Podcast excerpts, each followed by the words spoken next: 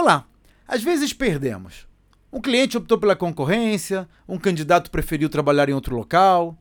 Nesses casos, eu tento transformar essas perdas em lições.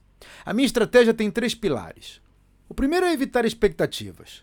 Eu faço o meu melhor, mas evito criar certezas artificiais sobre resultados, porque, na prática, eu controlo o que faço, mas não os resultados daquilo que faço.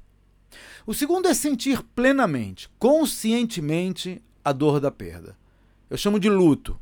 Muitos tentam ignorar essa fase, mas isso não é produtivo. Só se aprende reconhecendo os erros.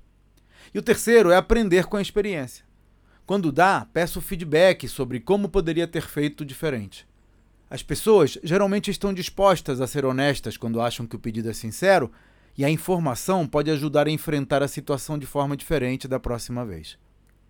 Esse é um dos temas que abordo nos meus treinamentos para ajudar empresários a captar recursos com investidores ou vender as suas empresas por várias vezes o que elas valem hoje.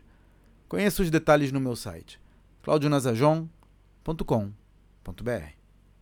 Até a próxima.